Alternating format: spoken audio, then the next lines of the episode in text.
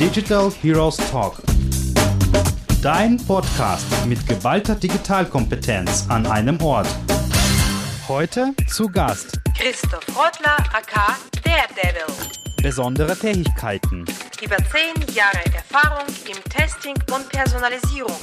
End-to-End Conversion-Optimierung. Crossfunktionales, agiles Denken. Superpower, Scharfer Sinn für Probleme innerhalb einer User Journey. Hallo und herzlich willkommen zur neuen Folge von Digital Heroes Talk. Mein Name ist Lena Saldan und ich bin dein Host. Ich begrüße dich im neuen Jahr 2022. Auch dieses Jahr freue ich mich über spannende Gäste in meinem Podcast, die gesamten Superhelden der Digital-Marketing-Branche. Und heute starte ich gleich das neue Jahr mit einem besonderen Gast. Das ist der Christoph Rottler, der Managing Director von Chameleon. Heute sprechen wir über die Top-Conversion-Tipps bei der Kampagnenplanung. Hallo Christoph, freut mich, dass du dabei bist. Ich habe auf jeden Fall mich sehr gefreut, als du zugesagt hast, denn ich habe dich äh, bei verschiedenen Webinaren und Sessions schon mal gesehen, also bei verschiedenen digitalen Marketingkonferenzen, die virtuell abgelaufen sind, auch letztes Jahr 2021. Und dann dachte ich, was für ein cooler Typ, den muss ich unbedingt zu meiner Podcast-Session einladen, vor allem zu, zu dem Conversion-Thema, weil von ihm kann ich definitiv was lernen. Ähm, hallo Lena, äh, ich freue mich, dass du mich eingeladen hast und natürlich freue ich mich auch, ähm, ja, wenn man, wenn, wenn es wahrgenommen wird, dass ich auf Bühnen oder in den letzten ja, anderthalb Jahren vermehrt in Webinaren gesprochen habe. Äh, ich freue mich immer, wenn ich über ein Thema wie Conversion und Conversion-Optimierung sprechen darf, denn da kenne ich mich aus. Sehr cool, sehr cool. Also du bist auf jeden Fall einer der Superhelden, glaube ich, in diesem ganzen Bereich. Also vor allem, du bist ja bei Chameleon und Chameleon kennt man ja auch. Und du bist der Daredevil unter den Superhelden. Was zeichnet dich denn als diesen Superhelden aus? Ähm, ja, zu Daredevil muss man, glaube ich, ein, ein, bisschen ausholen. Ich denke, die meisten kennen Daredevil, aber ähm, ja, kurz zusammengefasst, äh, Daredevil hat ähm, an sich das Problem, dass ihm einer seiner Sinne fehlt. Ähm, in seinem Fall das Augenlicht. Ähm, er macht es aber mit, ähm, mit den anderen Sinnen wieder wett. Und ähm, tatsächlich hatten wir auch in der Vergangenheit beziehungsweise als ich vor zwölf Jahren angefangen habe, oftmals noch keine Datenbasis, auf der wir ähm, dann Optimierungen angestoßen haben. Das heißt, ich war oftmals ähm, wirklich darauf angewiesen, die User Journey auf der Seite durchzumachen und dann zu erleben, was wohl schief laufen könnte. Und ähm, tatsächlich ist es vielleicht sogar ähm, der, der erste Tipp, den ich mitgeben kann. Äh, Daten sind unglaublich wichtig. Ähm, es hilft aber auch ungemein, wenn man wirklich mal die Journey auf einer Seite durchmacht und feststellt, naja, wenn ich, ich behaupte jetzt mal, ich bin noch in einem Alter, in dem ich ähm, ja doch als Digital Native durchgehen äh, kann, ähm, wenn ich dabei schon Probleme habe, wie fühlt sich dann wohl jemand wie mein Vater, meine Mutter, ähm, die vielleicht eher noch mit, äh, mit Faxgeräten äh, aufgewachsen sind. Also deine Superpower ist alles so genau durchzuschauen, zu analysieren, zu ertasten, äh, deine ganzen Sinne, äh, sagen wir so, scharf zu halten, um die Probleme zu identifizieren und den Leuten zu helfen. Genau richtig. Genau so lässt es gut zusammenfassen. Sehr schön, freut mich. Okay, cool. Ähm, dann lass uns mal einsteigen. Und zwar, wir haben heute das Thema Top Conversion Tipps bei der Kampagnenplanung. Und ich habe einfach mal die Erfahrung gemacht, dass genau bei der Kampagnenplanung leider häufig zuletzt an Conversion-Optimierung oder Testing gedacht wird. Und deswegen wollte ich einfach mal mit dir genau darüber heute sprechen, dass wir auch unseren Zuhörern diese Tipps mitgeben und ähm, dass sie so eine Art Anleitung haben, wie sie beim nächsten mhm. Mal bei der Kampagnenplanung ja, das ganze Thema angehen sollen. Ähm, vielleicht lass uns mal erstmal starten. Warum ist generell Testing im Rahmen der Kampagnenplanung wichtig? Mhm. Ähm, also zum einen steht man ja oftmals vor der Herausforderung, dass ähm, mehrere Creatives zur Verfügung stehen ähm, für die Kampagne oder auf der Webseite, ähm, dass ja, unterschiedliche Stakeholder äh, denken, ihr Weg wäre der richtige, wie es auf der Seite ablaufen sollte. Ähm, und ich persönlich bin einfach der Meinung, ähm, egal ob das jetzt der Praktikant, der Junior ist, der eine Idee hat äh, oder der CEO, ähm, erstmal sind das alles nur Ideen. Und bevor ich die getestet habe, kann ich nicht behaupten, welches äh, die richtige ist. Sprich, ähm, man, man sollte meinen, dass äh, ein erfahrener Mitarbeiter ähm, eine sehr, sehr gute Trefferquote hat, was wohl am besten funktioniert. Ähm, aber auch da muss man fairerweise zugeben, dass in, den, in der Mehrzahl der Tests, die man durchführt, der Herausforderer gar nicht unbedingt gewinnt. Ähm, bei einem guten CRO-Programm spricht man von ungefähr 20 bis 35 Prozent äh, von Tests, in denen der Herausforderer gewinnt. Das heißt, in ja, rund 70 Prozent der Fällen ähm, ist das, was derzeit da ist, gar nicht schlechter als das, was man sich überlegt hat. Und unabhängig davon, ob es auf einer Webseite ist oder bereits bei hm, Display-Anzeigen oder auch Textanzeigen, ähm, wenn ich doch die Möglichkeit habe, verschiedene Hypothesen äh, aufzustellen, ähm, warum soll ich mir dann die Möglichkeit nehmen, diese auch zu testen? Das heißt, ich kann in Anzeigen A, B, C äh, testen, ich kann auf Webseiten in der Regel A, B, C testen und am Ende weiß ich eben statistisch valide, was besser ist. Und dann schränke ich meine Kampagne auch die, diesbezüglich ein. Wenn ich weiß, mhm. dass es besser ist. Wenn ich nicht, ja. wenn am Ende rauskommt, dass es äh, egal ist, welche ich nehme, ja, dann können wir nach Geschmack oder nach Position gehen. Wäre jetzt trotzdem nicht meine Entscheidung, aber es wäre de facto egal. Okay. Du bist schon relativ tief äh, in den Prozess eingestiegen, wo es darum geht, äh, sagen wir so, die Idee für die Kampagnenplanung steht und wir wissen, was wir schon machen wollen.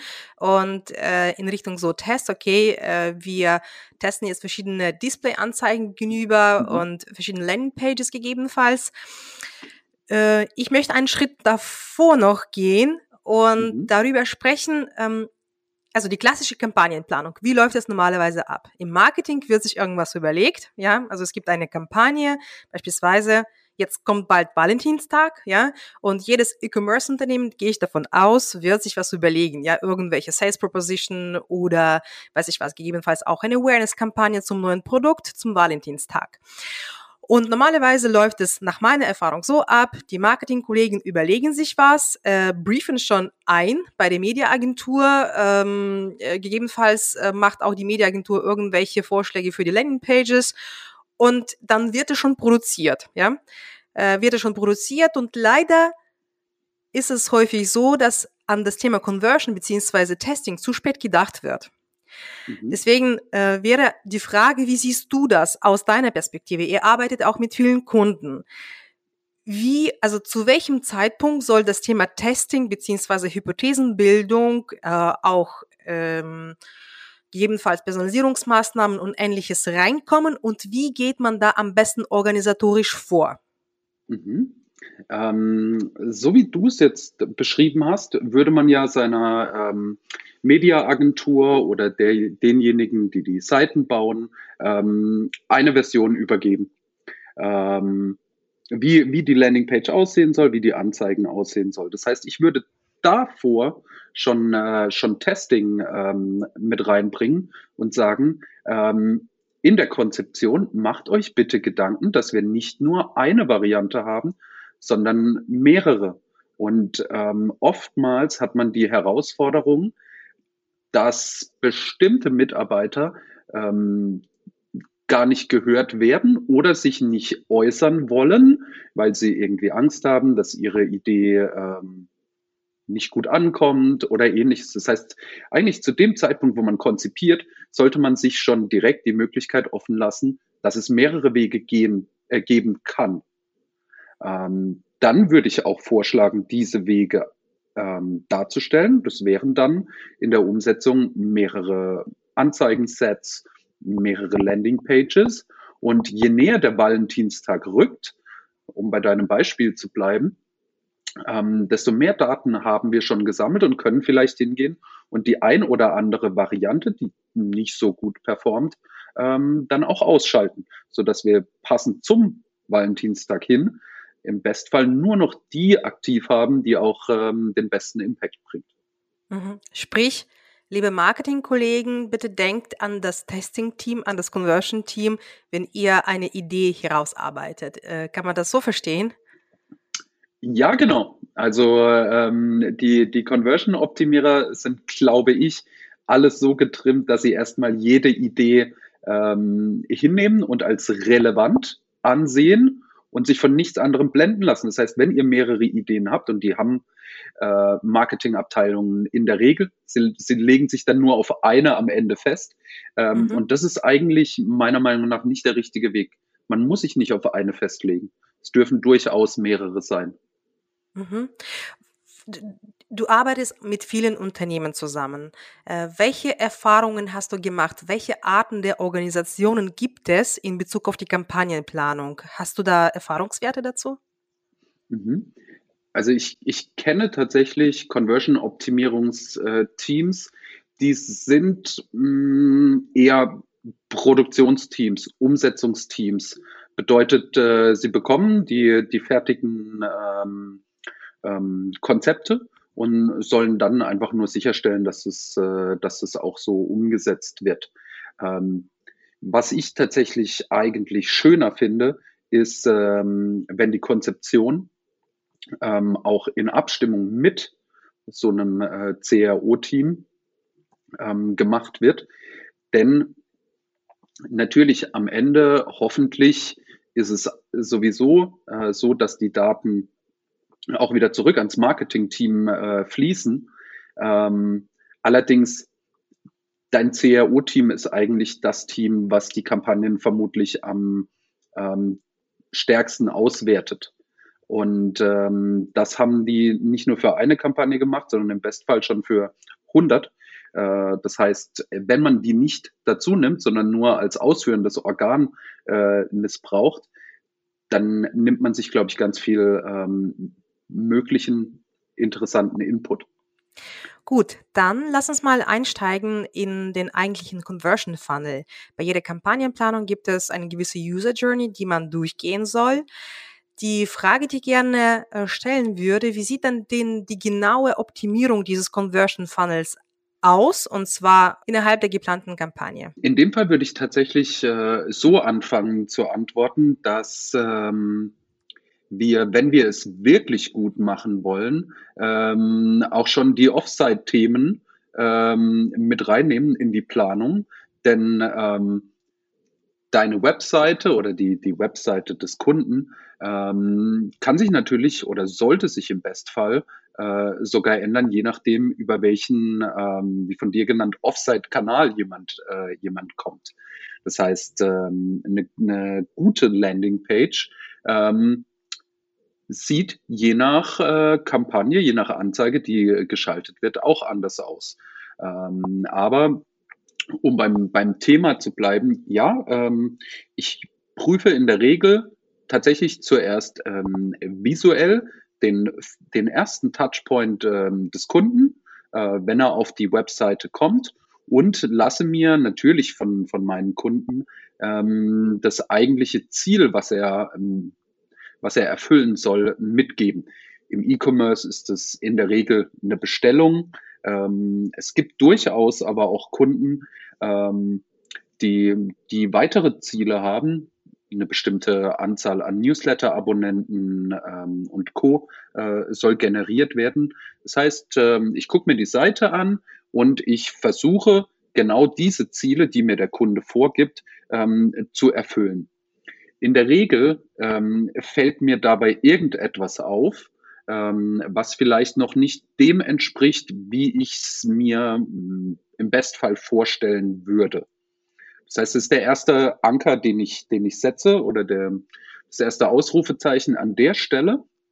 So gehe ich den Prozess in der Regel sogar mehrfach durch und dann nehme ich mir die Datenseite vor. Ähm, sprich, ähm, ich gucke in ja, in, der, in vielen Fällen ist es Google Analytics. Ähm, guck mir dann dort die Zahlen an und insbesondere an den Stellen, an denen ich mir Ausrufezeichen gemacht habe, äh, prüfe ich, ob das, was ich visuell als Problem einschätze, tatsächlich sich auch in den Daten widerspiegelt. Es kann natürlich vorkommen, dass es äh, in manchen Fällen nur ein Problem ist, was Christoph hat, was die Allgemeinheit gar nicht hat. Dann äh, würde das wieder ad acta gelegt werden. Ähm, es gibt natürlich äh, zusätzlich weitere Hilfsmittel, ähm, wenn wir keine reinen ja, Daten in Listenform ähm, verwenden. Ähm, es gibt Heatmapping, es gibt Session Recordings ähm, und genau diese Session Recordings äh, würde ich mir dann auch angucken. Ähm, wie gehen andere Nutzer durch die Journey durch und haben die auch an den Stellen, an denen ich ein Ausrufezeichen gesetzt habe, so einen Moment, wo sie innehalten, wo sie nicht genau wissen, äh, wie es weitergeht. Ähm, und genauso prüfe ich quasi ähm, den Weg, den jemand gehen sollte und komme dann ähm, mit visuellem und mit Datengrundlage äh, zu den Möglichkeiten. Und äh, wenn man das Ganze dann zum Ende hin betrachtet, ähm, das heißt, er hat gemacht, was wir von ihm wollen, ähm, dann geht's, wie du es genannt hast, Offside ja auch noch mal weiter. Ähm, jetzt haben wir es geschafft, dass jemand bestellt hat. Dann wäre es denn natürlich als nächstes auch schön, ähm, Feedback von ihm einzuholen. Oder ähm, tatsächlich, vielleicht auch an der Stelle ein Tipp, ähm, die Danke-Seite ähm, ist meiner Meinung nach oftmals unterschätzt, wird nicht gut genug genutzt. Denn mh, hm, ich habe jetzt eigentlich das geschafft, was ich vom Nutzer ähm, haben möchte. Aber er ist jetzt gerade auf einer Seite, ich nenne sie mal eine Sackgasse, weil ähm, wenn man auf der Danke-Seite ist, was soll man jetzt noch großartig anderes machen, als die Seite schließen? Das heißt, ich kann ihn an der Stelle nochmal äh, mit etwas anderem äh, ansprechen, penetrieren, ähm, in der ähm, starken Hoffnung, dass er darauf eingehen mhm. wird. Befragungen, Kunden werden Kunden und ähnliches. Mhm, mh. ähm, weil er hat es schon so weit geschafft, wie wir andere noch bringen ja. wollen. Und würdest du da auch, weiß ich was, beispielsweise Cross-Sell-Angebote oder Loyalisierungsprogramme oder ähnliches auch mit einbauen? Mhm. Ähm, Cross-Sell ist in vielen Systemen oftmals schwierig, weil der Nutzer hat gerade eine Bestellung abgeschickt und ich weiß, nur wenige Systeme kriegen das hin, dass wenn du jetzt noch einen Cross-Sell machst, ähm, dass das zu der ursprünglichen Bestellung dazukommt. Ähm, und direkt eine zweite Bestellung äh, durchführen, stelle ich mir nicht ganz so leicht vor. Das heißt, das Thema Cross-Sell sollte eigentlich schon weiter vorne im Funnel passieren. Im Bestfall, meiner Meinung nach, äh, bevor derjenige in den tatsächlichen Checkout einsteigt, ergo ähm, am ehesten noch auf der Warenkorb-Seite als letzten Touchpoint vor dem Checkout. Aber so wie du es gesagt hast, Loyalty-Programme, Newsletter-Anmeldungen, ähm, ja, ich hatte es auch schon erwähnt, Kunden werben Kunden, ähm, Umfragen in Richtung NPS. Also wir haben es ja jetzt tatsächlich geschafft, dass er das gemacht hat. Na dann lasst uns doch auch Feedback von denjenigen einholen, entweder um uns noch zu verbessern oder um es an anderer Stelle ähm, auszuspielen, sodass äh, diejenigen, die vielleicht noch keine Kunden sind, ähm, sich wohler fühlen bei ihrem Versuch zu bestellen. Mhm, okay. Du hast jetzt relativ viel über die Nutzer auch gesprochen. Ähm, wenn wir eine Kampagnenplanung haben, dann haben wir auch unterschiedliche Nutzersegmente, im besten Fall. Ja, also wir gehen nicht äh, nach dem mhm. GISCAN-Prinzip, sondern auch unterscheiden unterschiedliche Nutzer nach bestimmten Kriterien. Wie würdest du diese dann segmentieren, beziehungsweise gibt es eine gewisse Typologie, Typologisierung der Nutzer dabei? Ja, ein schwieriges Wort. ähm, ja, auf jeden Fall. Äh, es würde mich nicht wundern, wenn ich auch noch darüber stolpere. Ähm, tatsächlich ist es so, dass es am, am Markt sehr viele verschiedene Konzepte dazu gibt. Ähm, bei einigen dieser Konzepte habe ich ähm, meine Probleme, wenn sie verwendet werden sollen, um zu personalisieren. Also eins der typischen, was wir glaube ich alle kennen, sind sogenannte Personas. Ähm, da haben wir immer wieder oder stehen wir immer wieder vor der Herausforderung. Solche Personas lesen sich dann ähm, Manuela Müller, äh, 43, äh, Hausfrau, zwei Kinder, Haushaltsnettoeinkommen 3500 Euro. Ähm, während man das im Zweifelsfall bei der Anzeigenschaltung sogar noch ein Stück weit abgedeckt bekommt. Ähm, ich weiß von meinen früheren Arbeitsstellen, dass man bei Facebook Audience, beim, nee, Facebook Business Manager heißt er, glaube ich, in mhm. der Zwischenzeit, ähm, sowas wie Haushaltseinkommen und Geschlecht mhm. äh, durchaus wählen kann. Wenn jemand auf die Webseite kommt und er kommt nicht gerade über so eine eingestellte Anzeige, wissen wir das einfach nicht. Mhm. Das heißt, bei der Typologisierung ähm, von Nutzern sind wir in der Regel ähm, darauf angewiesen, beziehungsweise haben sehr, sehr gute Erfahrungen gemacht, es ähm, anhand des Verhaltens, was derjenige auf der Webseite ähm, darlegt, durchzuführen.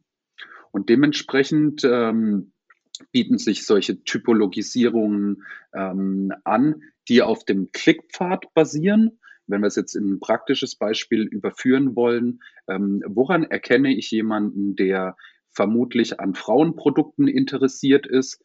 Ähm, bei vielen Fashion Stores oder Fashion Shops ähm, ist es mittlerweile schon so, dass man auf der Startseite eine Entscheidung treffen kann. Möchte ich in die Damen, die Herren oder in die Kinder ähm, ähm, Rubrik einsteigen. Ich kann aber auch noch weitergehen und kann sagen, dieser Indikator alleine reicht mir nicht aus. Ähm, wenn der Nutzer jetzt noch so und so viele Kategorieseiten in der Überkategorie Damen ähm, geklickt hat, erst dann weise ich in dieser Gruppe zu. Ähm, wobei man tatsächlich sagen muss, gerade bei dieser Geschlechtereinteilung ähm, muss man sehr, sehr vorsichtig sein. Ähm, wir haben das, wir haben das schon sehr, sehr strikt gemacht, Damen, Herren und Kinder voneinander getrennt ähm, und haben, haben dann erlebt, ähm, dass das äh, Konstrukt für Damen und Kinder nicht aufgeht. Weil sehr, sehr oft ist nämlich die Realität, dass die Damen auch noch für die Kinder mit einkaufen manchmal sogar für die Herren, ähm, die entweder keine, keine Ahnung von Mode haben oder sich einfach nicht damit genau, Das wollte ich gerade sagen, weil nämlich ähm, ich für meinen Mann immer bei Zalando einkaufe, deswegen meistens ist es so, dass ich die Vorauswahl treffe und dann sagt er, okay, das möchte ich. Äh, ja, dann, ähm, dann hat dein Mann das große Glück, dass er quasi ein, ähm, ein Outfittery ähm, zu Hause genau. hat ähm, das, ist, das ist natürlich sehr, sehr cool. Ähm, tatsächlich gehen wir im Fashion-Bereich mittlerweile auch eher hin und teilen, ähm, wenn es Kinder auch gibt, dann teilen wir eher in Damen und Kinder als eine Gruppe und in Herren auf der anderen Seite ein. Damit haben wir gute Erfahrungen gemacht. Ähm, genau. Es gibt aber natürlich noch ganz andere Verhaltensweisen, die, die uns Nutzer auf ihrer Seite zeigen, nämlich ihre Preissensibilität. Wer direkt als erste Aktion in die Sale-Rubrik äh, einsteigt, zeigt mir schon, dass er eine gewisse Preissensitivität äh, mitbringt. Genauso wer ähm, beispielsweise die Filterregler ähm, beim, beim Preis auf einen Wert einstellt, ähm, den wir im Kontext des Shops als ähm, niedrigpreisig äh, einordnen, dann gehört er für mich auch in diese Gruppe. Das heißt, diese Typologisierung ähm, mache ich eben sehr, sehr gerne am Verhalten auf der, auf der Seite fest. Ähm, wenn wir einen Schritt vorher ansetzen, ja, dann funktioniert es auch ähm, im Zweifel mit Personas ähm, oder auch ähm, ein Konzept, was äh, von Konversionskraft, die sehr, sehr viel in dem Bereich machen, ähm, ähm, oft verwendet wird, ist ähm, Limbic. Mhm. Und Limbic Types, auch die haben ihre Relevanz. Und ähm, wenn ich eine Umfrage der Nutzer meiner Seite gemacht habe und ich weiß, was die Mehrzahl der Nutzer für Limbic Types äh, darstellt, dann kann ich meine Seite von vornherein ähm, direkt äh, so ausarbeiten. Mhm. Aber für Personalisierung wird das schwierig, weil ich erkenne keinen Limbic Type, ähm, wenn er auf die Seite mhm. kommt. Kann ich sagen, das ist ein Freiheitsliebender oder ähnliches. Ja, das wäre auch meine Frage. Also hier die Website-basierte Segmentierung stimme ich zu. Also das ist relativ einfach zu erfassen, ja, einfach, einfach anhand von Daten. Ähm, häufig ist es aber so bei der Kampagnenplanung, äh, du gehst erstmal auf Prospects. Sprich, du weißt noch gar nicht, mhm. wen du alles auf deine Seite dann bekommst, ja. Du musst dir aber trotzdem irgendwie schon mal ähm, im Bereich Offsite, ja, also von ganz am Anfang des Funnels musst du die schon abholen. Du musst die auch da schon mit gewissen personalisierten Botschaften bei dieser Kampagnenplanung auch mhm. äh, catchen, sagen wir so. Und äh, da ist es habe ich tatsächlich eine Erfahrung gemacht, dass so eine Persona in Frage kommen kann, gibt's aber dennoch trotzdem Schwierigkeiten damit. Weil wie du sagst, ja, so wenn du eine Persona hast, Anna, 25 Studenten, äh, sonst was, äh, Single, äh, äh, dann ist es nicht so einfach, vor allem das genauso äh, zu sortieren oder halt im Suchmaschinen-Marketing-Bereich. Äh, also das ist super schwierig, nach diesen Kriterien zu segmentieren. Und dann suche ich in meinem Fall, da ich eben tatsächlich für den gesamten Funnel immer zuständig bin, suche ich tatsächlich nach einer guten Lösung, wie kann man am besten mit Personas arbeiten, je nachdem wie, also Personas gibt es ja unterschiedliche Ansätze, wie du sagst.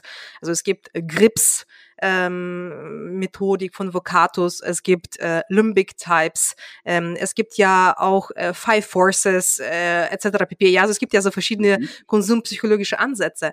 Und ich habe dennoch für mich noch nicht die beste Methode gefunden, wie man äh, das so diese ganzen Personas-Typen vereint, um eine richtig coole Kampagnenplanung und Optimierung anhand dieser Zielgruppen zu machen. Ja. Hast du vielleicht da ein Geheimnis, ähm, ein Geheimtipp? Ähm, ja, ähm, mein Geheimtipp ist tatsächlich ähm, das, was mich jeden Tag beschäftigt, nämlich Testen. Ähm, du hast jetzt mehrere Konzepte äh, angesprochen. Es geht nichts darüber hinaus, ähm, die Sachen auszuprobieren und äh, dann auch wieder im Bestfall, also sagen wir mal, für diese Kampagnen nimmst du dieses Framework äh, zur äh, Typologisierung, ähm, guckst dir am Ende dessen deinen Kampagnenerfolg an, ähm, beim nächsten Mal nimmst du vielleicht ein anderes Framework ähm, und so quasi durchzuevaluieren, womit hast du denn den, den größten Erfolg? Das Schöne ist aber, was du gesagt hast, ähm, dass du überhaupt schon so weit gehst und dir erstmal Gedanken machst, dass es nicht immer, dass nicht jeder Nutzer gleich ist, der auf die Seite kommt, sondern dass die Bandbreite eben sehr, sehr groß ist. Da haben wir irgendwelche 16-, 17-Jährigen, ähm, die sich ganz anders, also die ganz anders mit Technologie aufgewachsen sind, die ganz andere ähm, Wertvorstellungen haben, ähm, als jetzt auf der anderen Seite der, der Silver Surfer, ähm, der im Prinzip ähm, schon mit seinem Studium fertig war, als das Internet erfunden wurde. Also mal wirklich mh, hm, ketzerisch mhm, mhm, gesagt. Ähm, und natürlich, wenn du dir von vorne heraus im Displaybereich oder wie auch immer du die Nutzer auf deine Seite bringst, ähm, schon diese Gedanken gemacht hast und unterschiedliche Botschaften verwendest, dann kann man die wiederum sehr, sehr einfach ähm, auf der Seite verwenden. Ähm, das sieht man bei vielen Seiten auch ein, bisschen, weil sie ähm, bei den Parametern, die an den Anzeigen dranhängen, durchaus sprechende ähm, Parameterbeschreibungen ähm, verwenden. Da muss ich manchmal schmunzeln, ähm, in was für eine Gruppe ich da eingeordnet ähm, werde. Ähm, tatsächlich ist es dann aber ein einfaches für jedes Testing- und Personalisierung-Tool auf der Seite, ähm, diese Parameter aufzunehmen und genau deswegen die User Journey anzupassen. Mhm. Das heißt, ähm, wenn die Kollegen, ähm, die, die für Advertising zuständig sind, auch wirklich mit den Kollegen sprechen, die für die äh, Website zuständig sind bei der Kampagnenplanung, dann kommt eine, eine erfolgreiche Kampagne dabei mhm. raus. Sprich, man soll auch über Audience-Strategie miteinander sprechen. Auf jeden Fall. Okay. Also ich bin generell ein großer Freund davon, dass wir, ähm, dass wir abteilungsübergreifend ähm, denken ähm, und nicht jeder sein kleines äh, Süppchen kocht. Ähm, ich weiß, dass es teilweise auch vorkommen kann und ähm, dass unterschiedliche Zielsetzungen ähm, ähm, vorherrschen. Also für mich als ähm, Advertising Manager ist in allererster Linie äh, wichtig, dass die Nutzer auf die Anzeigen klicken und auf die Seite kommen. Ähm, glücklicherweise hat sich das mittlerweile äh, schon verändert. Das heißt, es wird nicht mehr nach Klicks auf Anzeige äh, der Erfolg bewertet, sondern ähm, was hinten im Funnel bei, bei rauskommt. Aber oftmals, äh, gerade wenn, äh, wenn vorne Agenturen am Werk sind, ähm, kommt es noch vor, dass die nicht auf Erfolg bezahlt werden, ähm, dass die also nicht auf den Erfolg Verkauf bezahlt werden, ähm, sondern dass, dass die tatsächlich nur für die ähm, Traffic-Gewinnung äh, bezahlt werden. Und natürlich, ich kann vorne alles Mögliche versprechen. Wenn ich es danach auf der Webseite nicht halte, dann be bekomme ich niemanden mhm. zum Kaufen. Mhm. Ähm, aber ich habe vorne den Erfolg, dass die Leute drauf geklickt ja. haben. Von dem her sollten die sehr miteinander sprechen. sehr schön. Inwiefern beratet ihr als ähm, eher eine Softwarelösung die Kunden darüber, wie sie die Themen im gesamten Funnel angehen sollen? Mhm. Ähm, ja, also so wie du es ansprichst, sprichst, wir sind in allererster Linie ein Softwareunternehmen. Ähm, wir, äh, wir geben unseren Kunden die Möglichkeit, die Seite zu verändern, die Seite zu testen oder zu personalisieren. Aber wir haben auch gemerkt, vor allem als wir vor sechs Jahren in Deutschland gestartet sind, ähm, dass für viele der, das Thema Personalisierung, äh, aber auch sogar Testing ähm, noch was ganz, ganz Neues war. Deswegen ähm, haben wir auch immer ähm, schon Services mitgeliefert, äh, weil wir haben die, ähm, die Expertise auf unserer Seite und, äh, und können, können das dementsprechend abbilden. Viele meiner Consultants ähm, bei Chameleon ähm, kommen auch aus dem Online-Marketing. Das heißt, die waren früher vielleicht ähm, ähm, Display Manager oder ähnliches ähm, die also davon auch, auch Wissen mitbringen ähm, und weiterhelfen können. Ähm, wenn es darum geht, ähm, ein hm, CRO-Programm oder mh, hm, das Thema Conversion Rate Optimierung ähm, im Unternehmen zu verankern, wenn wir über Unternehmenskultur äh, sprechen, ähm, dann gibt es, äh, gibt es dafür mit Sicherheit Anbieter, die das, die das äh, wesentlich besser machen als wir. Ähm, aber wenn es tatsächlich um das operative Testing geht, ähm, wenn es dann auch darum geht, basierend auf den Informationen, die vorliegen, eine, Roadmap abzubilden, ähm, dann kommen wir immer sehr, sehr stark, äh, stark mit dazu.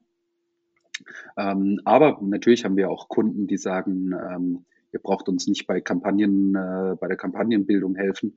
Ähm, wir wollen nur eure Lösung oder was auch möglich ist, dass sie sagen, ähm, hier sind die Kampagnenideen, ähm, baut für uns bitte äh, die Lösung. Das ist absolut in mhm. Ordnung. Ähm, wir müssen letzten Endes nur sicherstellen, dass diejenigen, die unser Tool ähm, ähm, sich zulegen, dass sie es auch nutzen. Dann lass uns mal zurück nochmal zu den Personalisierungsmaßnahmen kommen. Und zwar, mh, mm, wenn wir jetzt bei unserem Beispiel Valentinstag bleiben, ja, äh, welche Tests wären denn möglich im Rahmen möglicher Personalisierungen? Ja. Wenn wir, wenn wir an den Valentinstag denken, dann denkt, oder was heißt, denke ich, dann denken, glaube ich, alle erstmal an das Thema, es ist ein Geschenk. In der Regel ähm, bestellen sich jetzt die wenigsten Leute einen Blumenstrauß für sich selbst zum Valentinstag. Ich weiß, es gibt Leute, die bestellen sich gerne selbst Blumen, um sie sich in die Wohnung zu stellen. Das hat aber nichts mit der eigentlichen Gelegenheit Valentinstag zu tun. Ähm, dementsprechend ähm, sollte ich, was die Personalisierung angeht, auch zu dem Zeitpunkt noch meine Seite viel, viel stärker auf, äh, in Richtung jemand schenkt jemandem anders etwas ähm, ausrichten. Also dementsprechend gehört für mich schon Wochen vorher, ähm, wenn wir jetzt nicht direkt an Blumenhandel denken, ähm, das Thema ähm, Gutschein auf die Agenda. Mhm. In, der, in, im, äh, in der Navigation. Im Zweifelsfall auf der Bühne. Ähm, zusätzlich, wenn ich wirklich Produkte habe, die sich explizit für den Valentinstag eignen, also ähm, irgendetwas, was mit dem Thema Liebe zu tun hat, ähm, irgendetwas, was mit dem Thema Blumen zu tun hat, ähm, dann sollte ich die auch ähm, präsent machen auf meiner Seite. Mhm. Und wie, ähm, das ist natürlich, wie würdest du das personalisieren? Weil ich meine, also äh, nicht jeder sucht unbedingt nach einem Gutschein. Also es gibt ja vielleicht so Paare, wo man sagt, okay, du bekommst ein Luxusgeschenk, da muss ich nicht unbedingt an den mhm. Gutschein denken. Also wie würdest du das äh, dann trennen? Wer braucht diesen Gutschein? Wer braucht keinen Gutschein? Äh, weiß ich was, Geschenke für Frauen, Geschenke für mhm. Männer.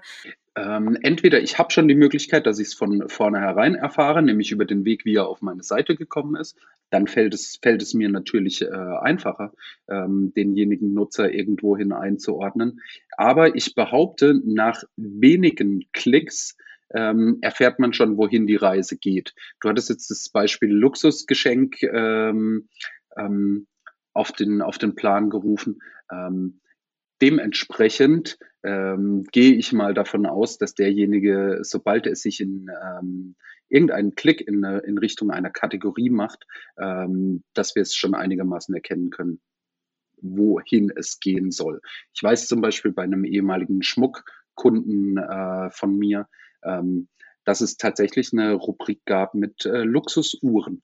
Und so ein Nutzer ähm, der muss definitiv äh, markiert werden. Und zwar nicht nur am Valentinstag, sondern im Bestfall ähm, schon das ganze Jahr über.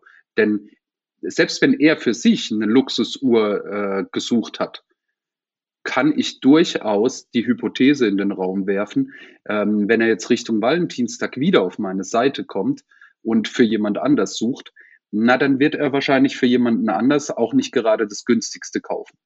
Es mag Leute geben, die für sich ähm, die Patek Philippe kaufen und für ihren Partner ähm, die 50 Euro äh, Uhr, aber ich glaube, die Mehrzahl ähm, wäre schon so, dass sie für sich und für andere in einem ähnlichen Maße äh, schenkt. Das heißt, ich kann bereits weit vor solchen ähm, Gelegenheiten die Nutzer schon ähm, anfangen, in Gruppen einzuordnen. Also, und dann habe ich sie schon typologisiert. Jetzt ist mir auch passiert. Äh, sprich, also wenn wir jetzt nochmal äh, an, an so eine Journey denken, äh, jemand beispielsweise mh, hm, kommt auf die Seite, also erkennt, äh, weiß ich was, äh, wir nehmen ihm vor, Christ, ja, also das, wenn wir beim Schmuck bleiben, ja, also jemand kommt bei Christ rein mhm. ähm, und äh, der, die, die äh, Kampagnenmanager sollen schon im, von vorne gegebenenfalls auf die Seite generell diese Aktion platzieren, ja, also im Banner oder sonst mhm. wo. Und dann würde der User einfach darauf klicken und äh, dann würden wir für die Wiederkehrer wahrscheinlich personalisieren. Ne? Nicht für die neuen Nutzer, sondern wir nutzen eben diesen Einstieg, um die, äh, um die weitere Personalisierung zu betreiben. Habe ich das richtig verstanden? Richtig. Genau richtig. Ich würde dir, ich würde das Beispiel sogar noch erweitern. Glücklicherweise ist äh, zwei Monate vor Valentinstag äh, Weihnachten. Ähm, dementsprechend, wenn jemand, äh, du hast das Beispiel Christ in den Raum geworfen, ähm, wenn jemand zu Weihnachten ähm, schon etwas im höherpreisigen Segment bei Christ gekauft hat, ähm, dann würde ich mir den Nutzer markieren, dass falls er an Valentinstag oder kurz davor äh, zurückkommt, dass ich schon weiß, ah, okay, das ist jemand, ähm, der ist an höherpreisigen interessiert. Oftmals kriege ich sogar schon ähm, heraus, dass das, was er an Weihnachten geschenkt, äh, gekauft hat, schon ein Geschenk war. Stichwort äh, abweichende Lieferadresse beispielsweise. Ähm, dann kann ich nicht nur das Segment hochpreisig bei ihm verankern, sondern auch noch das ähm, Segment, ähm, es ist ein, nennen wir es mal, Schenkender äh, oder eine Schenkende ähm, und somit weiß ich an Valentinstag schon, wenn der zurückkommt, egal über welchen Kanal, ähm, derjenige ähm, sucht höchstwahrscheinlich wieder mal ein Geschenk. Mhm.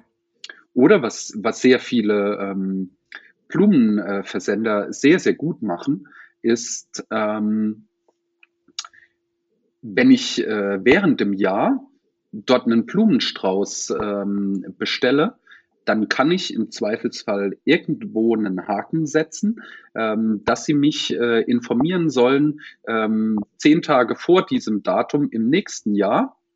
Also für die Chaoten wie ich, die es regelmäßig ähm, verpassen, ähm, der Freundin zum Geburtstag einen Blumenstrauß äh, zu kaufen, die werden dann eine Woche vorher markiert. Und zu dem Zeitpunkt, wo der Nutzer ähm, so eine Markierung vornimmt, die eigentlich für den Newsletter gedacht ist, kann ich sie ja auch ähm, beim Nutzer äh, im Browser verankern, in der Hoffnung, dass er bis zu seinem nächsten Besuch die Verlaufsdaten nicht gelöscht hat, weil dann erkennen wir ihn mhm, wieder. Mhm. Und so muss ich ein bisschen mh, mm, kreuz und quer denken, ähm, mhm. und, und mich nicht stupide. Mhm, mhm, ähm, mhm. ja. Also so wie ich das gerade verstanden habe, also man muss sich schon im Voraus, sehr stark im Voraus, so Gedanken zu einer Kundensegmentierung machen. Ne? Und äh, sobald eine Aktion kommt, dann äh, mache ich mein, mein, mein virtuelles Büchlein auf, ja, und dann schaue ich, welche Kundensegmente mhm. habe ich und äh, auf wen ich die Kampagne wie ausrichten kann und mit welcher Conversion-Wahrscheinlichkeit. Die Frage, die ich an der Stelle genau. gerne stellen möchte, ist, wie häufig überhaupt denken Unternehmen an diese voraussichtliche Kundensegmentierung und wo findet sie genau statt? Also wir haben zwar diese ganzen Daten mhm. im Google Analytics, das kann man in Form von Audiences abspeichern zum Beispiel für die Vermarktung, sagen wir so, im Offsite-Bereich, also im Paid Marketing mhm. beispielsweise. Aber wo kann man das noch machen? Also ist es ein CRM-System und wie wird das genau gemacht? Mit wem muss ich da zusammen mich schließen als Marketier, um diese Kundensegmentierung gewährleisten zu können? Mhm. Ähm, tatsächlich gibt's ähm, gibt's dafür sogar Softwarelösungen, ähm, die eine Anlaufstelle bilden für alle Kanäle, die davon ausgehen. Das ist dann im Prinzip eine, eine CDP, eine DMP.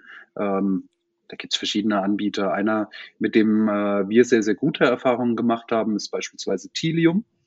Ähm, und aus Tilium heraus äh, greift sich dann tatsächlich jede Abteilung ähm, diese Zielgruppen ich bin auch ein großer Freund davon, dass wir einen Point of Truth haben, ähm, wo diese Zielgruppen definiert werden, so dass alle damit leben können, ähm, wie sie definiert sind, dass wir auch wissen, wie groß ist diese Zielgruppe in unserem Kontext, was für eine Conversion Rate legt die an den Tag ähm, und ähnliches. Das heißt, für mich sollte diese Zielgruppenplanung nicht erst vor der eigentlichen Aktion stattfinden, sondern kontinuierlich das Jahr über. Und dann, wie du es gesagt hast, dann kannst du in dein kleines virtuelles Büchlein äh, reingucken und kannst sagen, ah, okay, äh, jetzt ist Valentinstag. Das heißt, es ist wahrscheinlich für diese Zielgruppen in meinem virtuellen Buch interessant und ähm, mir dann Gedanken machen, kann ich die alle mit einem Ansatz ansprechen oder brauche ich für diese vielleicht sogar noch unterschiedliche Ansprachen. Mhm. Hast du eine Erfahrung, wenn du ähm, beispielsweise keine CDP hast im Haus? Ne, weil CDP kostet mhm. Geld und wenn wir über ein mittelständisches Unternehmen beispielsweise sprechen, dann wird sich das wahrscheinlich kein CDP leisten können. Ähm, was wären dann die weiteren Möglichkeiten? Mhm. Ähm, es kann an manchen Stellen ein bisschen hacky werden. Das heißt, man, man braucht ein bisschen ähm, ja, ähm, Hilfestellung oder Workarounds. Tatsächlich kann Google Analytics ähm, aber auch so eine Grundlage bilden. Ähm, du kannst dir von Google Analytics ausgehend diese Zielgruppen an ähm, AdWords äh, quasi exportieren, weiterleiten ähm, und kannst dann darauf Anzeigen schalten. Du kannst ähm, zumindest mal, wenn du ähm, Chameleon für Testing und Personalisierung einsetzt, ähm, die Zielgruppen aus Google Analytics auch in dein Testing-Tool ähm, mit rübernehmen und dann wiederum Kampagnen darauf, darauf ausspielen. Du kannst im Zweifelsfall sogar noch einen Schritt weiter gehen. Ähm, ich hatte früher, als, äh, als ich noch ähm, ähm, ja, Anzeigen ähm, selbst erstellt habe, gemanagt habe, ähm, hatte ich nie Erfolg damit, aber ich hoffe, dass es mittlerweile besser geht. Basierend auf den äh, denjenigen, die du da gesammelt hast, äh, kann man mittlerweile in vielen äh, Systemen auch Lookalike Audiences bilden. Mhm. Ich weiß nicht, ob es besser geworden ist. Ich weiß nur, dass es die Möglichkeit immer noch gibt und ich hoffe, dass es besser geworden ist. Das heißt, ich habe sogar nicht nur diejenigen, von denen ich weiß, dass die ähm, so sind, sondern mhm. im Zweifel ähm, noch eine, eine mhm. zusätzliche Zielgruppe, die ich ansprechen ja. kann. In dem Fall würdest du ähm, aber tatsächlich auf die externen Systeme zugreifen. Zum Beispiel Google AdWords bietet sowas wie Customer ähm, Match an. Ne? Also sprich, du kannst mhm. deine CRM-Daten äh, hochladen und dann werden da auch die Zielgruppen gebildet und ähnliches. Das, das heißt, du hast genau. ein relativ fragmentiertes System, wo du diese Segmentierung machst. Klar, also in dem Fall wäre CDP oder DMP oder whatever Plattform für zentrales Data Management äh, notwendig. Kann man das mhm. in einem CRM-System einfach irgendwie segmentieren und auf wen muss ich dazugehen, um das zu implementieren? Habt ihr auch solche Erfahrungen schon mal gemacht? Mhm. Ähm, ehrlicherweise ist es in äh, vielen CRM-Systemen ähm, nicht so einfach, die Daten nach außen hin irgendwo äh, mhm. zu verwenden. Du hast es schon angesprochen, manche CRM-Systeme bieten dir zumindest die Möglichkeit zu exportieren und dann wiederum andere Systeme das zu importieren und daraus dann statistische Zwillinge ähm, oder ähnliches zu bauen. Ähm, ehrlicherweise ähm, müsstest du dazu für die perfekte Antwort wahrscheinlich mit jemandem sprechen, ähm, der eine CRM-Software vertreibt. Okay. Und auch er kann es dir wahrscheinlich nur für seine, äh, für seine äh, Zwecke ähm, oder für seine Software okay. ähm, beantworten. Also man kommt irgendwie nicht drum herum um äh, ein äh, CDP oder ähnliches, oder? Mm, ich glaube, in Zukunft ist das auf jeden Fall der Weg, wenn du wenn du den, äh, den Nutzer, die Kundschaft, egal wie wir sie nennen wollen, ähm, wirklich auf allen Kanälen ansprechen möchtest und im Bestfall auch in, auf allen Kanälen auf die gleiche Art und Weise ansprechen. Okay. Wie ist es denn aus deiner Sicht? Wer im Unternehmen wäre für diese Kundensegmentierung zuständig? Ist es der Conversion-Optimierer oder ist es ein Web-Analyst bzw. Data Engineer? Jetzt muss ich natürlich aufpassen, dass ich niemandem auf die Füße trete. Ähm, also fachlich ähm, kann das ein Data Analyst meiner Meinung nach abbilden. Fachlich sollte das auch ein, ein, ein Conversion äh, Manager oder wie man die äh, Position beschreiben möchte, ähm, hinbekommen. Ähm, ich glaube aber, dass es ein Zusammenschluss sein sollte. Äh, jetzt kommt es natürlich an, darauf an, ähm, wie die einzelnen Abteilungen gebildet werden. Aber letzten Endes ähm, muss sich Marketing ähm, genauso ähm, mit der Datenanalyse einig darüber sein, wie die Typologisierung ähm, aussehen sollte und letztendlich auch, ähm, auch tatsächlich das Management. Ich glaube nicht, dass es vom Management ausgehen kann, zu sagen, ähm, nach diesen Typologisierungen ähm, arbeitet ihr jetzt, weil die sind zu weit weg von der Datengrundlage. Ähm, oftmals, und ich möchte keinem Marketier zu nahe treten, es gibt viele, die das können, aber ähm, oftmals erscheint es so, ähm, dass sich Marketingabteilungen mit Datensätzen teilweise noch etwas schwer tun. Ähm, das ist, glaube ich, auch der Grund, warum viele Marketingabteilungen mittlerweile einen Data Analyst in ihrem Team haben ähm, aber ähm, das Konzept, wie typologisiert werden könnte, kann durchaus vom Marketing kommen, dann mit Daten aus dem äh, Data-Team ähm, gebackt werden, um zu sehen, ob das aufgehen kann. Also auch da, du siehst, ich, ich bin, glaube ich, ähm, der Meinung, dass es am besten ist, wenn, äh, wenn es mehrere zusammen mhm. entscheiden. Ja, ja, ich sehe das komplett wie du. Also ich wollte nur nachfragen, also ich habe so nachgebohrt, weil ich finde dieses Thema Kundensegmentierung unglaublich wichtig bei der Kampagnenplanung. Und zwar, dass man sich schon im Voraus dazu Gedanken macht und nicht während der Kampagne und dass irgendwie das Ganze abgestimmt wird und Co. Deswegen habe ich nur so nachgebohrt, um einfach mal so deine, deine Meinung so reinzuholen, um einfach mal zu verstehen, hm, wie ticken vielleicht andere Kunden. Also vielleicht hast du da Erfahrungen gemacht. Aber verstanden? Ja. ja. Du, im, im, im, Zweifelsfall ist es aber auch in der Nachbetreuung ähm, wichtig. Ähm, es kann ja auch, also wenn wir an, an sowas denken wie, ein, ähm, wie das Ergebnis einer NPS-Umfrage, dann habe ich ähm, erst am Ende der Journey meistens ähm, die ähm, das Ergebnis, ob jemand ein Sponsor ist oder eher ein Detraktor, also jemand, hm, der vielleicht nicht so zufrieden war. Ähm, auch das sind Typologisierungen, die, die mir enorm weiterhelfen können. Ähm, von denjenigen, die unzufrieden sind, ähm, die so typologisiert wurden, kriege ich wahrscheinlich die besten Insights darüber, was ich machen müsste, damit es gut wird auf meiner Seite. Und von denen, die mir schon sehr, sehr wohlgesonnen gegenüber sind, ähm, die bieten mir eine hohe Bereitschaft, ähm, andere zu generieren. Also äh, deswegen ähm, nicht nur vor der Kampagnenplanung, ähm, wie du sagst, schon gar nicht währenddessen, dann sind wir schon zu spät dran. Ähm, auch, im, auch im Nachhinein ähm, ist, es, ist es dann äh, wiederum wichtig. Ich rede zum Beispiel auch sehr, sehr gerne mit, mit äh, Personen, die in der Kundenbetreuung arbeiten.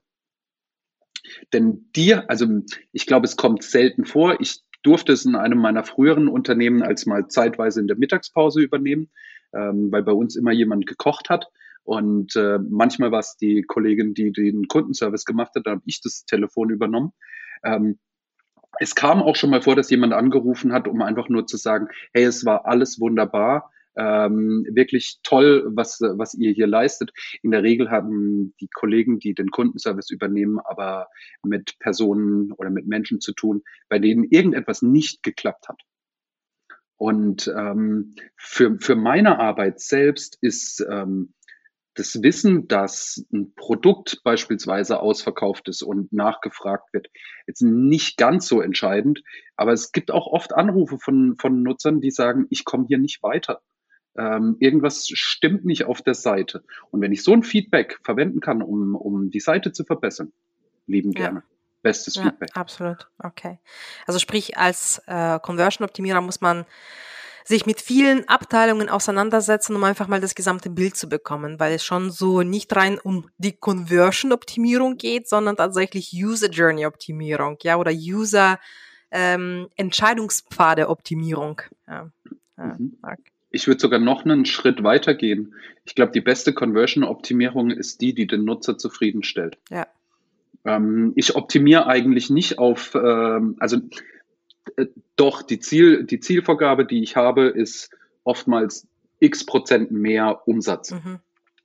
Ich kann das im Zweifelsfall sogar realisieren, ähm, ohne Nutzer zufriedenzustellen. Das werden dann aber sehr wahrscheinlich keine loyalen Kunden werden. Das heißt, eigentlich ist meine Maßgabe, was ich möchte, ähm, ich möchte Nutzer zufriedenstellen. Denn wenn Nutzer zufrieden sind, dann bestellen sie, dann bestellen sie hoffentlich auch wieder. Ähm, und so erfülle ich eigentlich ähm, meine Ziele. Ja, also sowas wie User-Bedürfnis-Optimierer.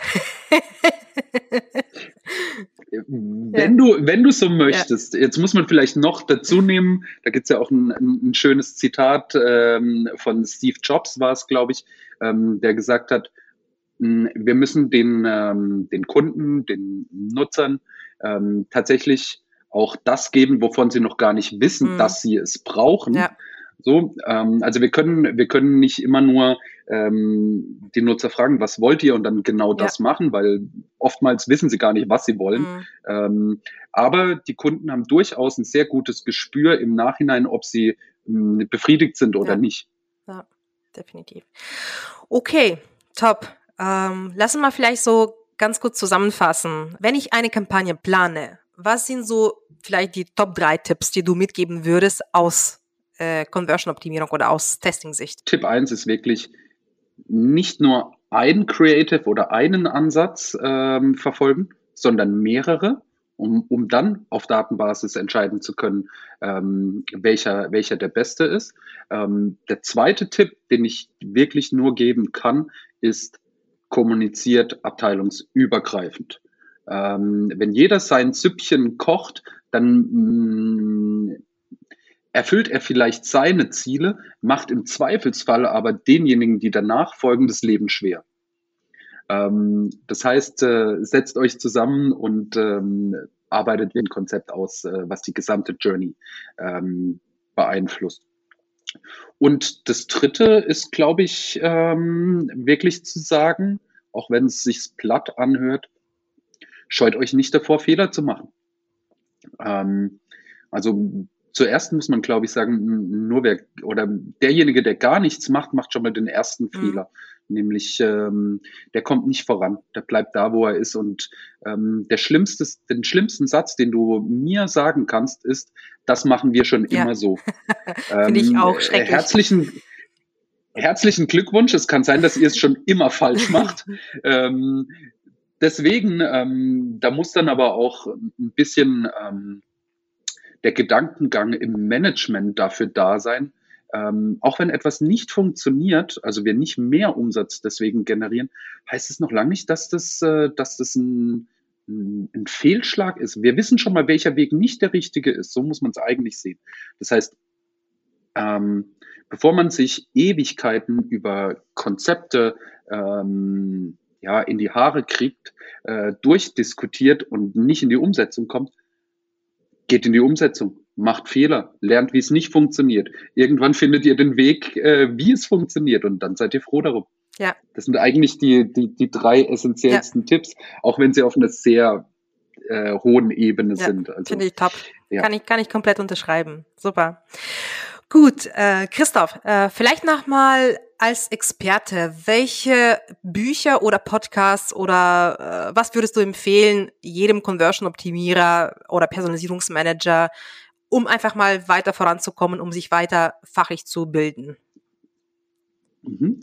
Ähm, ja, was Bücher angeht, ähm, gibt es definitiv ähm, eine gute Handvoll, äh, die ich nur wärmstens empfehlen kann. Das erste ist für mich äh, Thinking Fast and Slow ähm, von Daniel Kahneman und Amos Tversky. Ähm, das sind ähm, Nobelpreisträger, ähm, die ein Buch darüber geschrieben haben, wie das menschliche Gehirn funktioniert.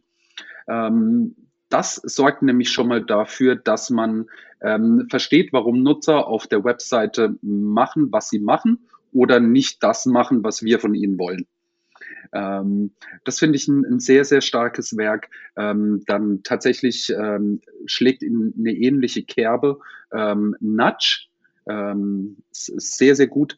Ähm, was jetzt nicht direkt mit, doch, doch direkt, indirekt hat es auch mit Conversion-Optimierung zu tun, ähm, ist, äh, jetzt muss ich überlegen, dass ich es richtig sage, ähm, How to make friends and influence mhm. people. Mhm. Ähm, so wie ich vorhin gesagt habe, wir müssen mit verschiedensten ähm, Abteilungen sprechen als Conversion-Optimierer. Ähm, ist es auch ziemlich gut, äh, wenn man weiß, wie man kommunizieren ja. sollte, äh, um nicht irgendwem auf die Füße zu treten oder, oder, oder tatsächlich, um jemandem ganz bewusst auf die Füße zu treten, dass er umdenkt. ähm, das Wichtige ist aber, dass man weiß, was man macht äh, dabei. Ähm, yes, und äh, zu guter Letzt hat ähm, wenig mit Conversion-Optimierung äh, zu tun, wäre als Buch noch Factfulness. Ähm, da geht es mir einfach nur darum, ähm, ich glaube, die meisten Zuhörer unseres Podcasts hier äh, oder unserer Podcast-Folge ähm, sind im Vergleich zur Mehrheit auf der Welt sehr, sehr privilegiert aufgewachsen. Mhm. Ähm, wir mussten uns im Alltag wenig Sorgen um sowas wie Essen, ähm, Schulbildung und ähnliches ja. machen. Und wenn man das Buch gelesen hat, dann, ähm, dann weiß man mal wieder, wie gut es einem geht und wie wenig Grund zu beklagen man ja. eigentlich hat. Sehr schöne Empfehlung, vielen Dank. Challenge Time. Vielleicht die letzte Empfehlung und zwar, wen würdest du als Experten, als Superhelden nominieren, den ich unbedingt in diesen Podcast einladen soll? Mhm. Ähm, in dem Fall äh, würde ich meinen ähm, ehemaligen Kollegen, sehr geschätzten Kollegen und unseren ehemaligen Geschäftsführer ähm, Michael Witzenleiter äh, vorschlagen. Ähm, ich habe die letzten neun Jahre mit ihm zusammengearbeitet, sechs Jahre bei Chameleon und davor drei Jahre im Online-Marketing. Ähm, und was ihn, glaube ich, besonders auszeichnet, ist die Tatsache, ähm, die Bandbreite an Wissen, die er hat. Also ähm, natürlich, wenn man neun Jahre zusammenarbeitet, bekommt man ganz viel mit, ähm, was er neben der Geschäftsführungstätigkeit noch an Sprachen gelernt hat oder einfach die Tatsache, dass er neben dieser Tätigkeit noch ein Studium in Psychologie angefangen hat, ähm, ein MBA. Also wenn du einen guten Gesprächspartner für Online-Marketing in Gänze haben möchtest ähm, und einen äh, lustigen Austausch haben willst, dann ist äh, Michael genau der Richtige okay, für dich. Vielen Dank. Also freut mich. Ich werde auf jeden Fall den Michael anschreiben. Christoph, also es war eine sehr spannende Diskussion. Also ich glaube, äh, wir hätten äh, noch eine halbe Stunde mindestens sprechen können. Ich habe tatsächlich doch mindestens fünf Fragen nicht gestellt, die mir auf der Zunge lagen, aber so ist es. Äh, wir wollen ja auch nicht äh, zu äh, viel überspannen. Hat mich gefreut. Vielen Dank für deine Zeit und es war eine tolle Diskussion mit einem tollen Input und ich wünsche dir noch viel Erfolg bei deiner Tätigkeit. Äh, danke für die Einladung. Ähm, danke dass, äh, dass wir gesprochen haben und wahrscheinlich auch in Zukunft viel sprechen werden. Und ich wünsche mir für dieses Jahr, dass wir uns irgendwo auf einer Vorortveranstaltung nochmal treffen. Ähm, denn bislang haben wir es ja immer nur virtuell geschafft. Ja, das machen wir unbedingt. Gut, Christoph, mach's gut. Ciao. Digital Heroes Talk. Dein Podcast mit geballter Digitalkompetenz an einem Ort.